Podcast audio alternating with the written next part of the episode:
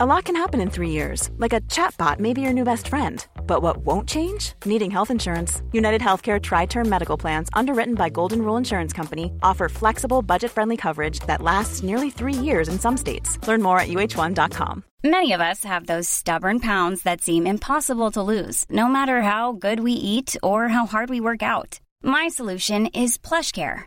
PlushCare is a leading telehealth provider with doctors who are there for you day and night to partner with you in your weight loss journey. They can prescribe FDA-approved weight loss medications like Wagovi and Zepbound for those who qualify. Plus, they accept most insurance plans. To get started, visit plushcare.com slash weight loss. That's plushcare.com slash weight loss.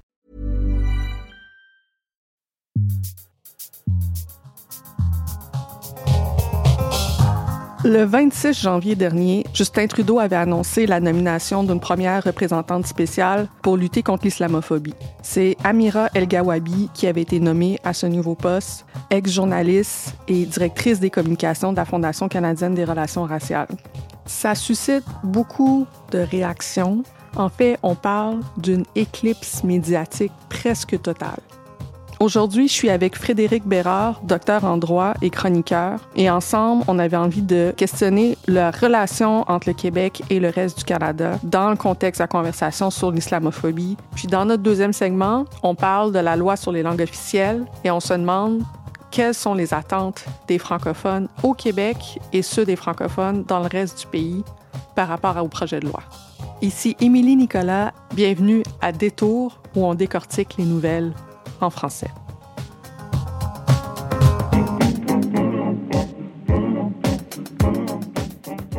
Cet épisode est commandité par Alessia Passafium, Carly Armeno, Jean-Luc Bernier, Ariel Ross, Émilie Reynolds-Royer, Christian Larivière, Lorraine Larmour et Mathieu. Bonjour, je m'appelle Mathieu Abermacher et je suis un étudiant en droit à l'Université de Moncton. J'écoute des tours parce que c'est intéressant d'avoir du contenu de la qualité de Canada Land sans la voix de Jesse Brown. Plus de reportages sur la seule province officiellement bilingue au pays seraient bienvenus. Les néo-brunswickers sont en train de perdre le système d'immersion française, ce qui pourrait avoir un effet néfaste sur la francophonie à travers le pays.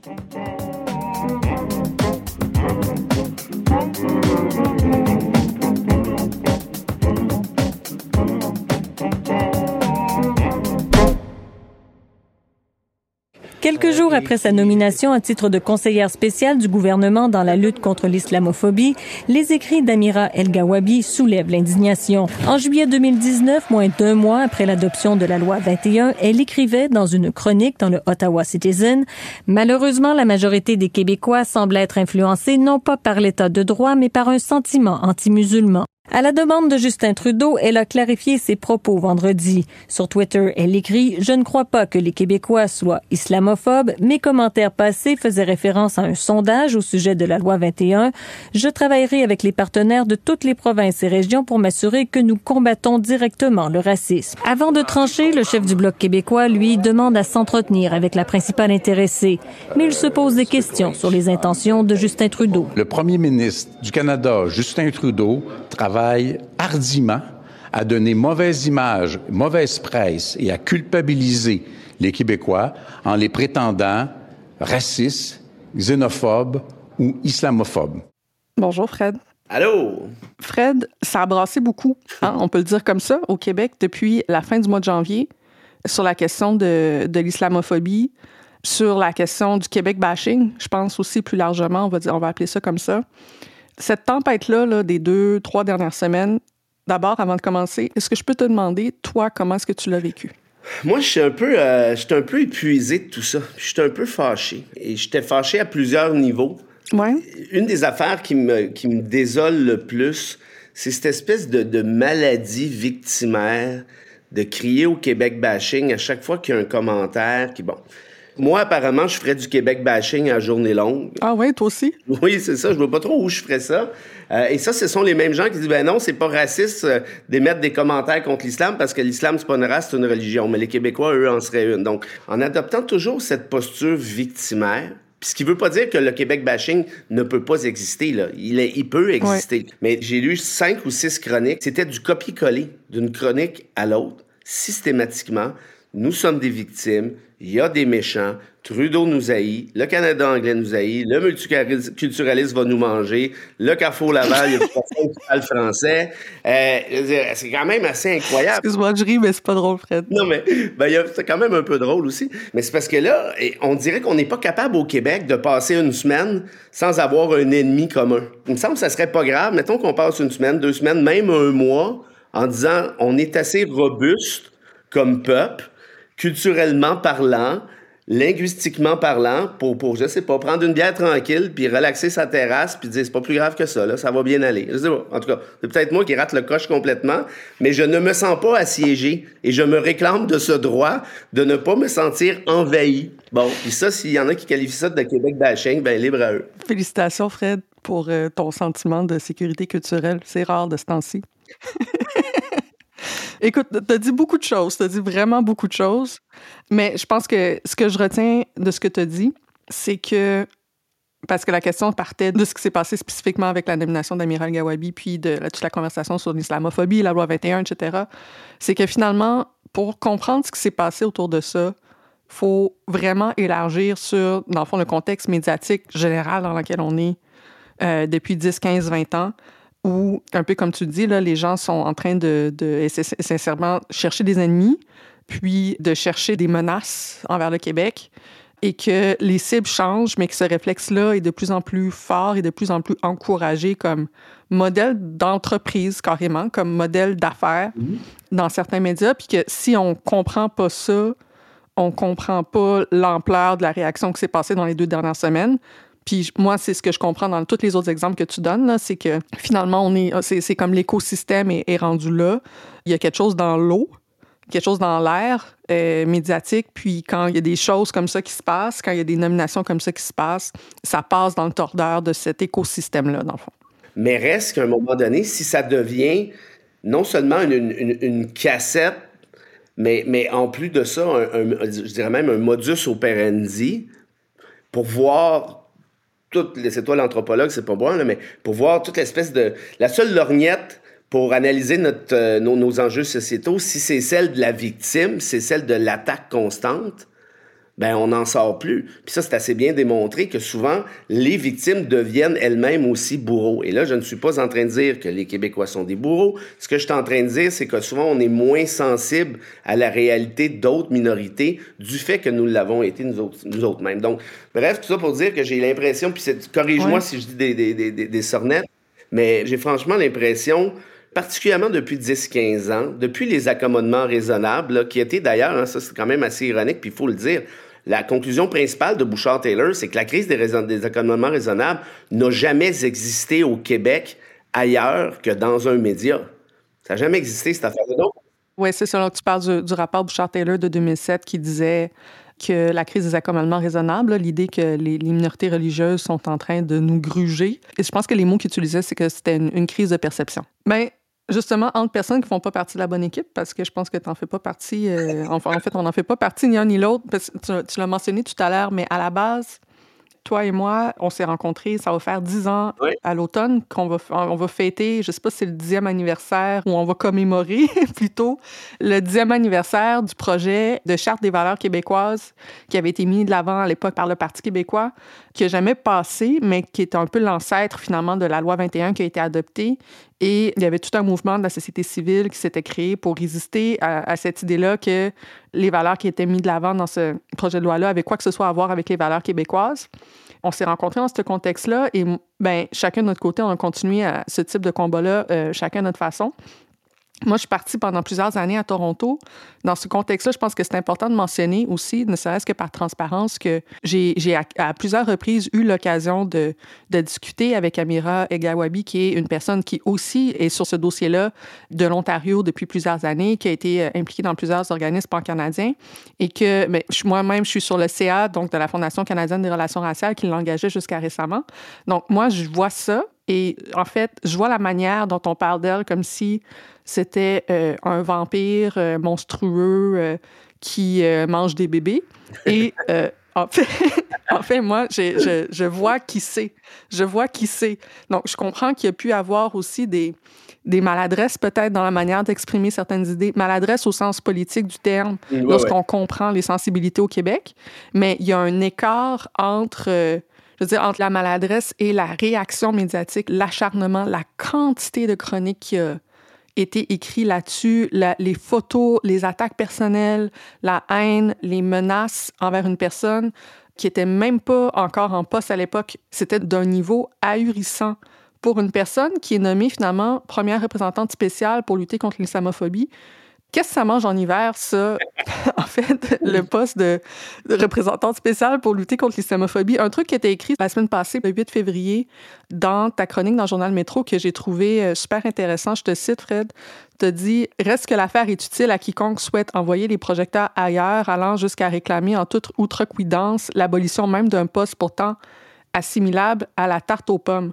Donc, en fait, ce poste-là pour lequel on, on s'est déchiré depuis trois semaines, est-ce que tu sais c'est quoi, toi? Parce que moi, je suis pas sûr encore. ben, quand je disais tarte aux pommes, évidemment, je pense que les contours du poste resteront à être définis. Là, puis euh, évidemment, ça, pour, l'instant, j'en sais rien. Mais, mais moi, de ce que j'en comprends pour l'instant, c'est que c'est un poste, justement, tarte aux pommes. Genre, OK, il y a de l'islamophobie au Canada. Luttons contre l'islamophobie au Canada. Euh, établir, je sais pas moi, des ébauches de politique, des ébauches d'initiatives, elle va proposer des trucs au bureau du premier ministre. À la limite, est-ce que, bon, il y en a certaines d'entre elles qui vont cheminer, d'autres qui vont foirer, comme c'est toujours le cas de toute manière. Qui peut vraiment être contre ça, à part des islamophobes? Moi, c'est moi, c'est ce bout-là, là, où, c'est là que je décroche. Mm-hmm. Mais je ne pense pas que c'était la bonne personne pour le poste avec les propos qu'elle a tenus. Là, on pourra dire oui, mais c'est une maladresse, oui, mais il faut pas virer fou, oui, mais elle n'a pas complètement tort, ce qui est pas faux.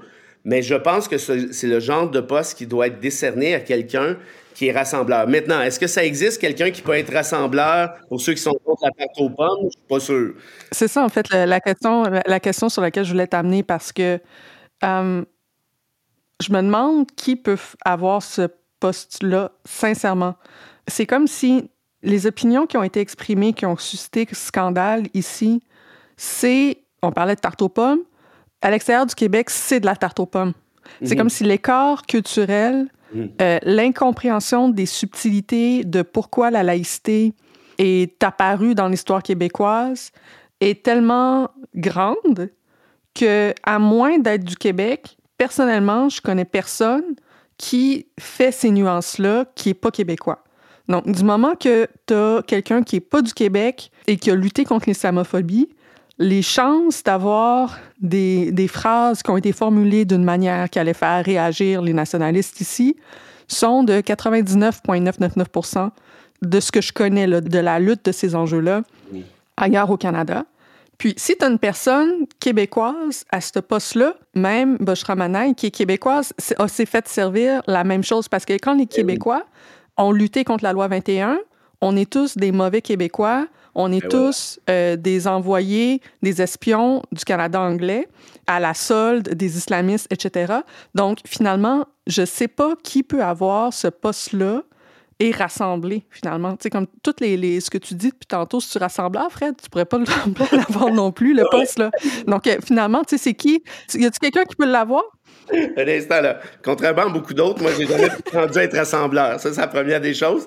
Deuxièmement, moi, c'est genre Non, mais c'est ça. Mais tu peux-tu être rassembleur? En fait, tu peux-tu être rassembleur et critiquer la loi 21? Il voudrait avoir quelqu'un euh, nommé à la lutte contre l'islamophobie qui soit en faveur de la loi 21, tu sais, c'est parce que... Mais c'est ça, ça se peut-tu? Tu sais, ben, je pense pas. Et là, et, là j'avais précisé tout de suite avant que vous paniquiez, là. Ouais, c'est ça. C'est pas que si t'es pour la loi 21, t'es islamophobe. Mais ce que je te dis, par exemple, c'est que je connais pas d'islamophobe qui est contre la loi 21. OK? On va commencer avec ça, là.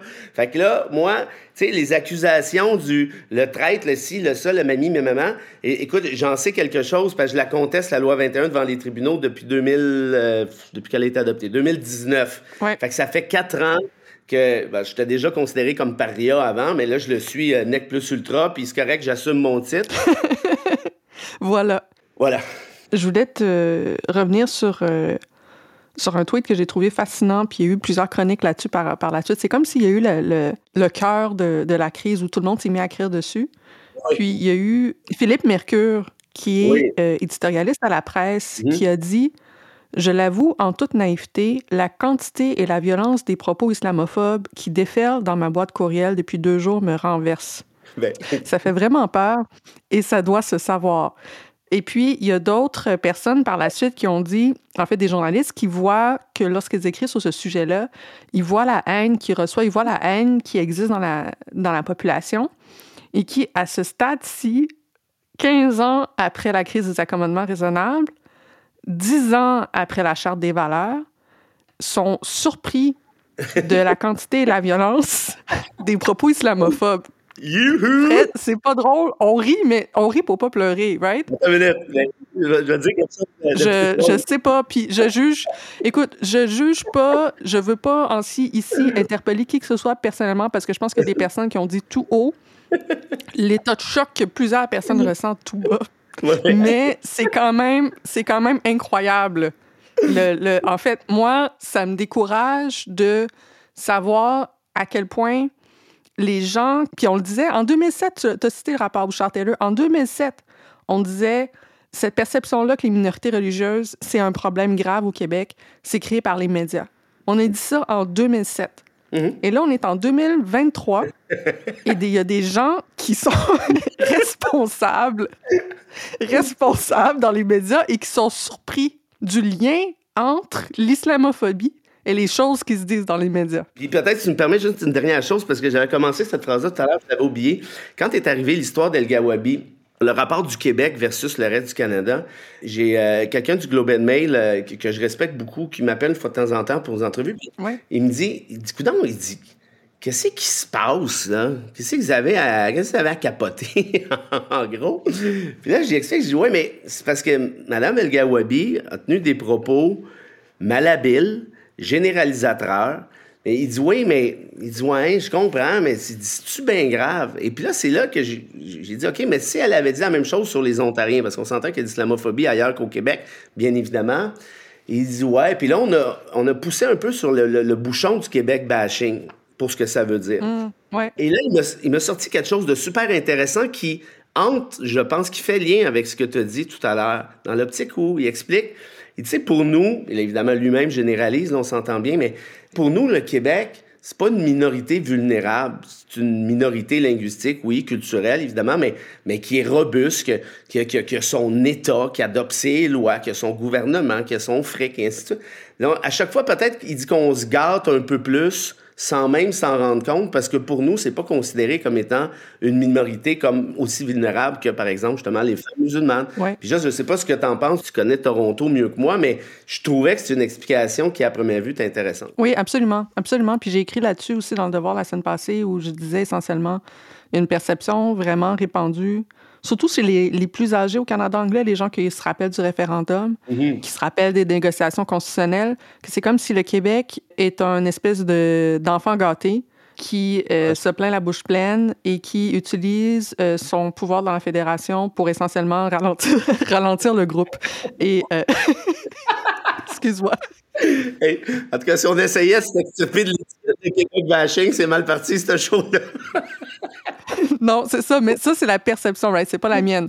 Mais c'est la perception que certaines personnes ont. Et je pense qu'à partir quand on comprend que c'est ça, la croyance de base, ça explique beaucoup des commentaires euh, qui sont faits, qui effectivement vont cibler le Québec en particulier Ouais. en se disant, ben voyons donc, pourquoi vous chialez? C'est à partir quand on comprend que c'est ça la croyance de base, qu'on a des conversations avec les gens, là, Ouais. ça explique énormément euh, l'angle médiatique qui est pris pour aborder certaines questions à partir de Toronto. Uh-huh. Ouais, ben, ben, je- moi, je, je- je suis à l'aise avec ça. Puis, puis ça revient peut-être un peu à, à ce que j'essaie de dire tout à l'heure. On s'est tellement victimisé pour tout et pour rien que là, on est rendu ultra méga sensible et susceptible à toutes sortes de, de- de trucs qui en valent peut-être pas la peine. Puis ça veut pas dire qu'il y en a pas. Moi, moi les propos d'El Gawabi, je les ai dénoncés. Je, je trouvais que c'était généralisateur puis réducteur. Bon, mais on peut, on peut Ouais. ne pas aimer un et ne pas aimer l'autre.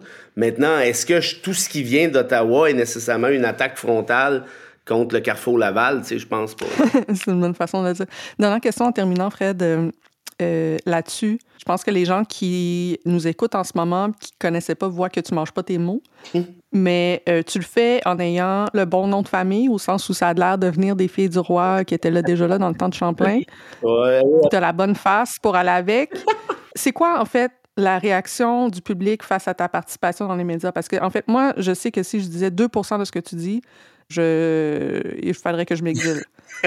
Donc, euh, c'est quoi la réaction que toi, tu suscites quand tu dis ce genre de choses-là dans les médias? Écoute, puis ça commence à faire un bout de temps, là, euh, ça va faire une dizaine d'années, 10-12 ans à peu près, je dirais, mm-hmm. euh, que, je, fais des médias là, depuis, depuis 3-4 ans, c'est pas mal pratiquement temps plein. J'imagine, de ce que je comprends, ça en fâche certains parce que, puis je reçois le commentaire souvent, euh, tu viens de région, tu es supposé être avec nous autres. Comment ça se fait que tu n'es pas avec nous autres? Comment ça se fait que tu craches sur le Québec? Comment ça se fait que toutes les cultures sont bonnes sauf la culture québécoise? Je suis en train d'écrire un livre sur l'histoire d'Offenbach, qui est pour moi le plus grand groupe d'histoire du Québec. Euh, c'est parce que t'es qui, toi, pour me dire que j'aime pas la culture québécoise, par ailleurs? Ça sort d'où, cette histoire-là? Les attaques que tu as, puis j'aimerais pas être à ta place, qu'on se comprenne bien, je changerais pas de chaise avec toi, mais la virulence des propos ou des attaques que je reçois, et euh, comment je dirais inversement proportionnel justement à ma propre ethnicité en quelque sorte dans l'optique où c'est anormal pour eux que je ne sois pas, et que là, quand je dis eux, je parle pas des Québécois, là, qu'on se comprenne bien, je parle des identitaires nationalistes, conservateurs, populistes. C'est pas pareil, là, c'est pas la même affaire. Ouais. Euh, mais ils comprennent pas que je fasse pas partie de leur groupe parce que, j'écoute, moi, je veux dire, je suis blanc, comme tu dis, probablement que, que, mes ancêtres, c'était une fille du roi puis, euh, puis un bandit, là, qui ont été euh, envoyés ici dans un bateau. J'ai d'ailleurs la face d'un bandit. j'ai le droit de rire parce que les, les miens aussi, mais oui, vas-y. Évidemment, moi, j'ai le droit de le dire. Hein, si ce sont mes ancêtres, c'est pas vos affaires.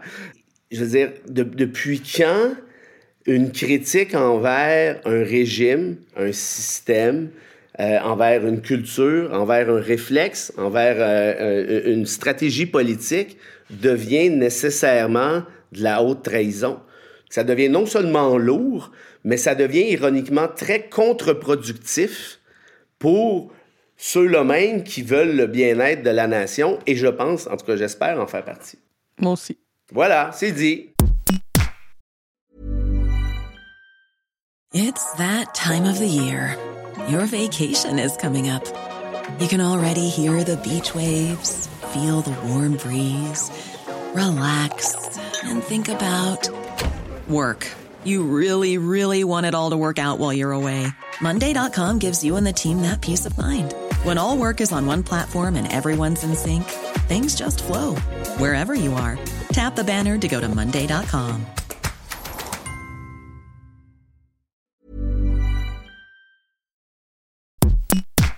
Fred, selon toi, qu'est-ce qu'on doit surveiller ce mois-ci?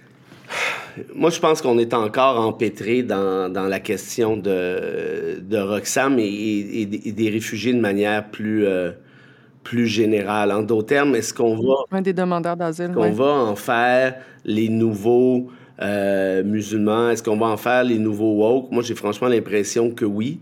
Euh, et tout ça, et, évidemment, je me répète, là, mais est, désolant parce qu'on, à force de se victimiser, hein, on perd de l'humanisme aussi. Dans ce cas-ci, on parle de demandeurs d'asile qui, pour plusieurs, sont qualifiés soit de profiteurs, hein, disons-le franchement, ou encore on dit mais on n'a pas les ressources au Québec nécessaires, alors que personne n'a aucune sacrée idée si on peut se le permettre ou pas, justement parce que toute la question a été récupérée par le politique, et comme la question a été récupérée par le politique, ben, les médias ont embarqué et vice-versa, évidemment. Donc moi, j'ai l'impression que le prochain mois va être assez crucial à ce niveau-là.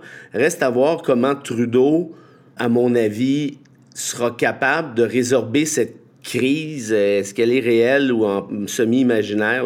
Ça reste à voir. Oui, pour les gens qui n'ont pas suivi, je pense que tu fais référence au Bloc québécois qui a dit que les gens qui arrivaient par le chemin Roxham cherchaient essentiellement, il a dit le Québec, c'est pas un tout inclus. Donc, euh, l'idée que les gens euh, viendraient ici pour se la couler douce euh, dans des hôtels gratuits. Donc, c'est cette idée-là qui a été lancée dans les derniers jours, qui a fait lever encore plus le ton du débat sur le chemin Roxham. C'est de ce dont tu parles, c'est ça? Absolument. Puis ils sont tellement en plus. Ils sont même pas capables de s'assumer. Moi, c'est ça que je trouve le plus épouvantable. Après une pub comme celle-là, là, dis pardon, roule-toi en petite boule, là, puis prends une pause pendant un mois. Là, ils sont en train de nous dire non, non, ça s'adressait pas aux réfugiés, on s'adressait aux autorités américaines. Tu penses vraiment qu'on va te croire à cet effet-là? Je veux dire, sont, sont spectaculairement hypocrites. Je veux dire, j'en viens juste pas. Vous essayez de plaire à une clientèle xénophobe. Et ça, c'est dit par un gars qui s'appelle Frédéric Bérard et qui a grandi dans le bois, fait que c'est pas du Québec bashing. Moi, j'ouvrais la porte, j'ouvrais la porte derrière chez moi et j'étais littéralement dans le bois. Là, c'est pas une image, c'est vraiment du bois. Non, c'est ça. Pendant que tu, pendant que tu pensais à ça. C'est bien noté, Fred. C'est bien noté. À quoi tu penses ce mois-ci, Émilie? Écoute, moi, une chose qui a retenu mon attention dans les médias cette semaine, j'ai trouvé ça fascinant en termes de regarder qu'est-ce qui se passe à l'arrière-scène de comment une nouvelle est construite. Mm-hmm. Le 3 février, il y a une décision de la Cour supérieure de l'Ontario qui est rendue publique, qui est absolument fascinante sur une demande de recours collectif par trois anciens joueurs de hockey au niveau junior. Mm-hmm. Et dans le jugement, il y a des détails extrêmement choquants, gore, dégueulasses, sur la violence sexuelle, physique, euh, psychologique que les gars subissent, notamment dans le cadre d'initiation dans le hockey junior. Ça, ça sort le 3 février, Cour supérieure de l'Ontario. Ça fait aucun bruit. Il n'y a personne dans les il y a personne Fred, dans les médias qui va lire le jugement. Et là, le 13 février, Martin Leclerc, chroniqueur sportif à Radio-Canada, lit le jugement et écrit, publie une chronique sur le jugement. Et là, on a un article qui détaille essentiellement en citant le jugement tout le côté franchement dégueulasse de ce qui se passe. Et là, à partir de son texte, il y a un cycle de nouvelles en français à Radio-Canada pour un jugement qui s'est passé en Ontario. Et là, c'est l'Assemblée nationale du Québec qui se saisit de l'affaire. Et honnêtement, cette semaine, c'est une des plus grosses nouvelles dans les médias francophones. On parle de hockey, on parle de la violence sexuelle au hockey. Et dans le Canada anglais, sincèrement, tu retrouves 5% de la couverture médiatique en français sur cette nouvelle-là, alors que c'est un truc qui touche le pays et que c'est un truc qui s'est passé en Ontario. Donc, en fait, il y, a, il y a des trucs un peu fous dans les deux solitudes, dans la manière dont les cycles de nouvelles sont créés et au-delà du, du fond du sujet, qui est vraiment un sujet absolument lourd et effarant, c'est dans le devoir qui demande à tous les services de police dans les, dans les régions du Québec, est-ce que vous avez reçu des plaintes pour violences sexuelles, pour agressions, etc., dans vos villes? Est-ce que vous avez l'intention de mettre en place des services pour des anciens hockeyeurs ou des hockeyeurs qui voudraient dénoncer? Je vois rien de, tout ça dans le reste du pays, Fred, et je, je, je comprends pas, en fait, la barrière linguistique qui fait que cette nouvelle-là circule d'un bord puis pas de l'autre, alors que c'est une nouvelle nationale. Aussitôt qu'il est question d'une décision de Ouais. cours de plus que Ouais. 62 mots, là, c'est sûr que ça vire à catastrophe. Je te le dis. Puis c'est tout le temps comme ça. C'est tout le temps, tout le temps. Aussitôt que la décision est un peu complexe, puis Leclerc, tu vois, c'est un bon journaliste qui fait ses devoirs. Parce que n'eût été de lui, euh, on sait pas. Là, Ça aurait passé dans le beurre, hein? Ça aurait passé dans le beurre. Bien noté, Émilie. Frédéric, tu portes plusieurs chapeaux. Tu es docteur en droit, tu es prof à l'université, tu es chroniqueur et aussi en 2019, tu as été nommé par le gouvernement fédéral à titre de président des consultations nationales sur la réforme de la loi sur les langues officielles. Et on parle beaucoup de la loi sur les langues officielles cette semaine. Il y a toutes sortes de débats qui se passent à la Chambre des communes, à savoir euh, quel député va voter de quel bord et on va rentrer dans le détail. Mais est-ce que d'abord, tu peux nous partager, on en est rendu où là, dans cette réforme-là en ce moment? Qu'est-ce qui se passe avec cette loi-là?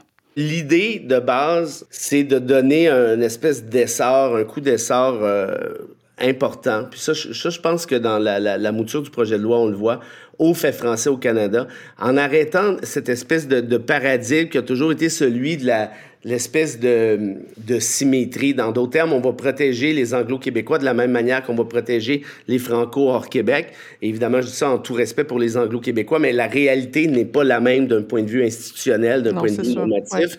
Euh, donc, si je fais une histoire très, très, très courte, là, c'est un peu ça que la réforme visait à accomplir, notamment en assurant une espèce de loi 101 à certains endroits majoritairement francophones au pays, par exemple au Nouveau-Brunswick, par exemple dans certaines régions de l'Ontario, où les employés pourront travailler en français, où les consommateurs pourront se faire servir en français. Donc évidemment, la loi sur les langues officielles, on s'entend, c'est très institutionnel. Hein, c'était ça l'idée de Trudeau père. Là, on a essayé, si la réforme finit par, euh, par passer, à la rendre plus concrète dans le privé, en d'autres termes, pas nécessairement le citoyen face à ses institutions, mais le citoyen face à une entreprise ou d'autres rapports privés.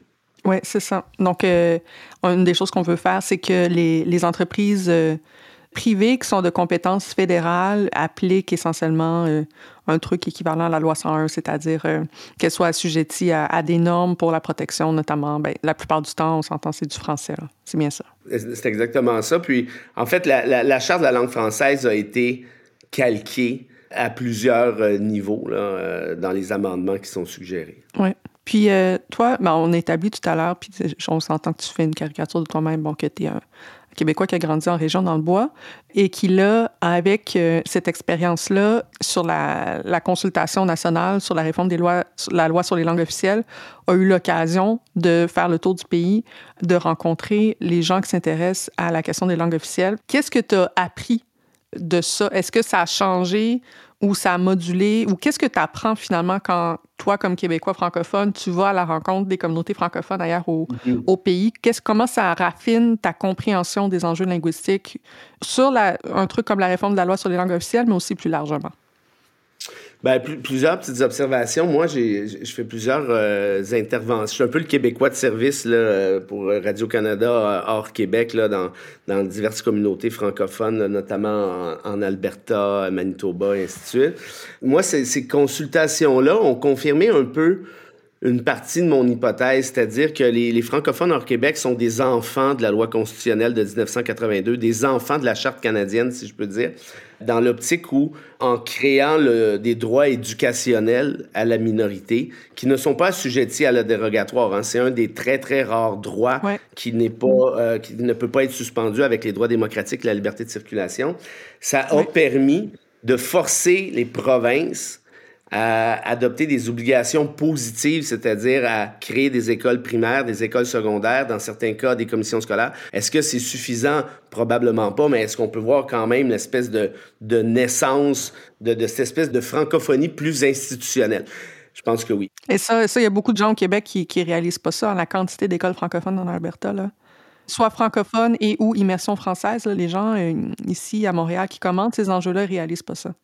Et ce qu'on ne sait pas non plus, c'est qu'il y a des groupes relativement puissants de parents anglophones qui souhaitent envoyer leurs enfants à l'école en français dans des, dans des programmes d'immersion. Puis souvent, ça, ça, ça, ça, va au-delà de la simple année ou deux. Donc, en d'autres termes, il y a un mouvement qui s'est créé. Il y a des lois sur les services en français. Évidemment, c'est pas parfait, mais si je te dis qu'il y en a une en Nouvelle-Écosse, euh, si je te dis qu'il y en a une dans l'île du Prince-Édouard, il y en a une Manitoba, en Ontario, plusieurs disent, ah ben non, je savais pas ça.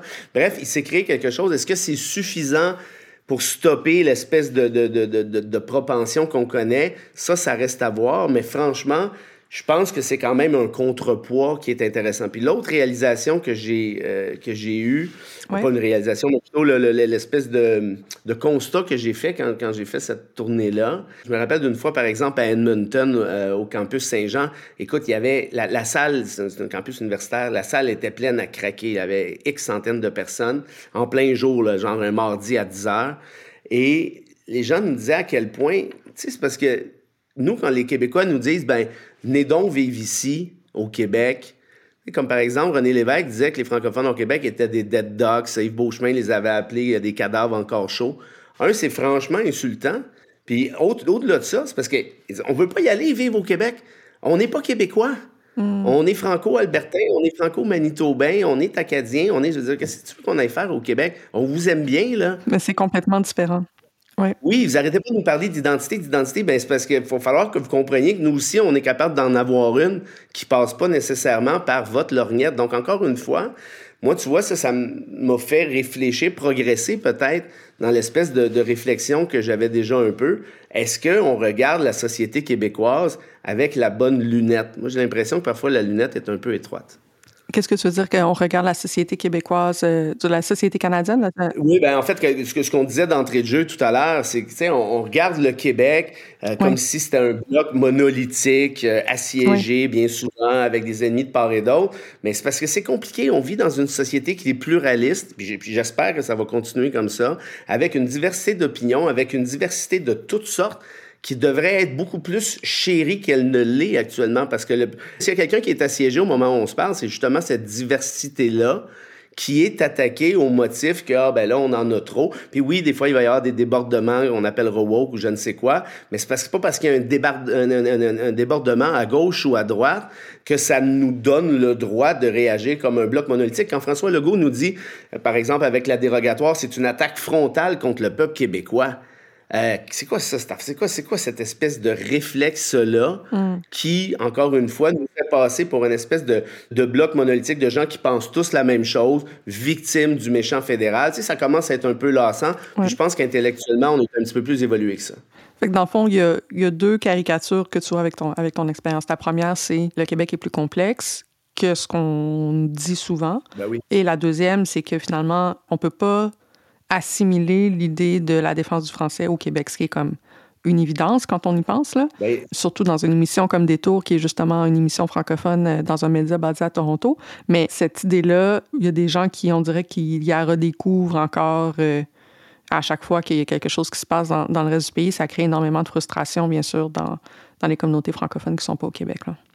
Mais tu vois, il existe ce qu'on appelle le nationalisme méthodologique, hein, qui est celui de voir justement, puis, puis c'est pas, c'est pas propre au Québec, mais de voir le Québec comme un bloc monolithique, je me répète, et que le fait français va passer uniquement par le Québec, et tout ce qui se fait ailleurs euh, est à la limite semi-insignifiant, on a mieux pas trop en parler. Euh, mais la réalité, c'est que si justement on est francophile, le gouvernement québécois devrait être le premier à encourager les communautés francophones hors Québec. Moi, c'est un petit peu ma thèse, c'est de déplorer en quelque sorte que cette espèce de partenariat qui a déjà existé à une époque, hein, par exemple l'époque d'Honoré Mercier et ainsi de suite. Oui, c'est ça, l'époque où, tout le monde utilisait le vocable canadien-français plutôt ben que québécois et, franco. Quand, on, s'est redéfini sur des lignes provinciales, euh, ce truc-là a cessé d'exister politiquement. Exact. Quand tu nommes ces cas-là, pour revenir à la la loi sur les langues officielles parce que pour les gens qui comprennent pas, pour affirmer la loi 101 au Québec qui vise à protéger la langue française, souvent ce qui est à porte-à-faux, c'est les droits des anglo-québécois. Exact. Et c'est comme si quand les francophones des autres provinces cherchent à affirmer leurs droits, on se dit attention, ça peut créer un précédent juridique pour les anglo-québécois qui cherchent à affirmer leurs droits. Donc le Québec va torpiller à quelques reprises, comme tu disais dans l'histoire, est allé torpiller ce genre d'initiative-là par peur que ça donne des munitions aux anglo-québécois qui voudraient euh, critiquer certains aspects de la loi 101. Et c'est un peu ça qu'on voit cette semaine même, dans un certain sens, se dessiner aussi euh, à la Chambre des communes dans le débat sur l'adoption de la, de la, loi sur les langues officielles, où là, tu as des députés anglo-québécois qui disent considérer voter contre la loi sous euh, sa forme officielle, euh, qui aurait peur essentiellement qu'on en chasse dans une loi fédérale, donc la charte de la langue française euh, provinciale, qu'on se trouve à qu'on se trouve essentiellement mélanger les, genres et à, et à nuire aux droits des Anglo-Québécois avec l'adoption de cette loi-là. Est-ce que tu peux débrouiller tout ça pour nous pour que les gens comprennent bien ce dont il est question? Moi, je trouve ça normal, je trouve ça sain. Hein, tu vois, quand je dis que je, je suis en faveur du pluralisme, qui est ce genre d'opposition-là, qui est ce genre de discussion-là, même que ça se fasse au grand jour, moi je suis à l'aise avec ça. Puis on est capable de remettre en question n'importe quoi en démocratie, là, à ce que je sache. Là. Par contre, au final, il va falloir arriver à une solution du bien commun. Et pour moi, la solution du bien commun, puis dans, le comité d'experts où j'étais, c'était ça notre conclusion, c'est que tu dois sans enlever des droits aux anglo-québécois, tu dois en accorder aux francophones hors Québec. Et c'est pas parce que tu en accordes aux, francophones hors Québec que tu es nécessairement dans l'obligation d'en accorder aux anglo-québécois non plus.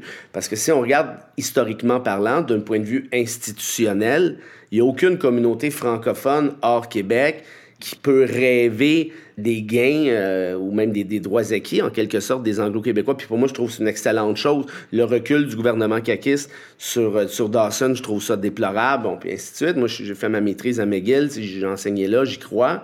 Mais reste que, en quelque sorte, faut arrêter, puis c'est là l'erreur que font, à mon avis, les, les Miller et compagnie, de voir les, les, droits des Franco hors Québec en opposition avec ceux des Anglo-Québécois, en disant, ben si on leur en donne à eux, il faut en donner aux Anglo-Québécois aussi. C'est parce qu'à un moment donné, c'est pas toujours un comment je te dirais, il n'y a pas toujours de, de, de, symétrie obligatoire. Et dans ce cas-ci, même c'est un peu ironique, parce que justement, s'ils souhaitent vraiment une symétrie, ben, il va falloir recrinquer les droits des Franco-Québécois pour espérer un jour que ceux-ci soient à la hauteur des droits obtenus par les Anglo euh, du Québec. Moi, ce que j'entends dans ce que tu dis, c'est que c'est le cadre légal, la conversation qu'on est en train d'avoir à Ottawa en ce moment sur ce projet de loi-là, mais aussi la conversation plus générale sur les langues officielles au Canada. C'est très difficile d'avoir de l'espace pour ce genre de nuances-là.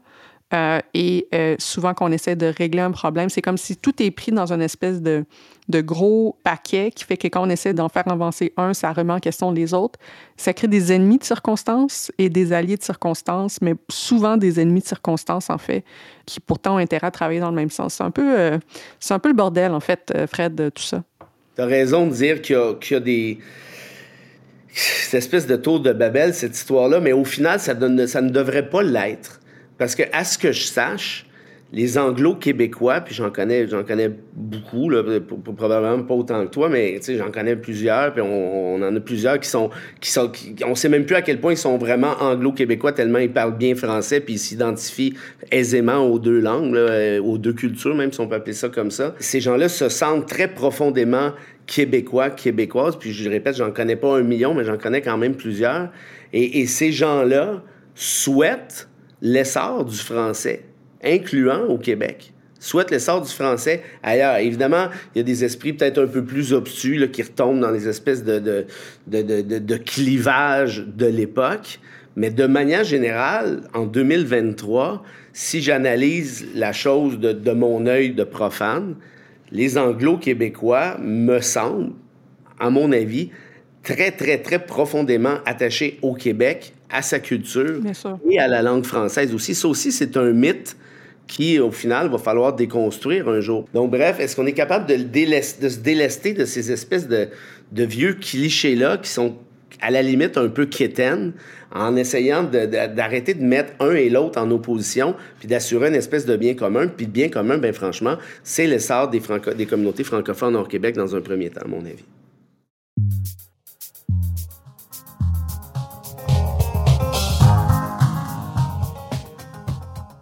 Donc, c'est tout pour Détour. Merci beaucoup, Frédéric, d'avoir été avec nous. Ben merci, c'était le fun. On a ri. Oui, ça, c'est sûr. Donc, s'il vous plaît, dites-nous ce que vous avez pensé de l'épisode. On a toujours envie d'entendre vos commentaires.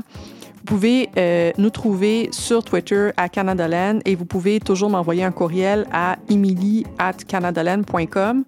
Euh, où est-ce que les gens peuvent te trouver, Fred? Euh, bah, le classique, là, Facebook et Twitter, c'est mes deux seules plateformes, en fait.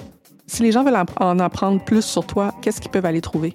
Ben écoute, c'est drôle qu'on en parle parce que j'ai euh, mon, livre sur l'histoire d'Omar Kader. Euh, euh, le titre c'est J'accuse les tortionnaires d'Omar Kader. En fait, j'essaie de, faire l'histoire de cette triste affaire, à vrai dire, qui va sortir le 1er mars. Il va être en librairie, donc c'est ça le 1er mars. Donc pour en apprendre plus sur Omar Kader, on va chercher le livre de Frédéric. Vous pouvez aussi écouter les nouveaux épisodes de Détour mensuellement sur notre propre fil. Vous tapez Détour dans votre application de balado préférée et vous vous abonnez. Cet épisode est produit par Nancy Petinicchio. La production technique est par Tristan Capacchione. La musique du générique est par So Called. Les droits de diffusion sont assurés par CFUV 1019 FM à Victoria et leur site web est cfuv.ca. Si vous avez aimé cet épisode, partagez-le sur vos réseaux, parlez-en à vos proches.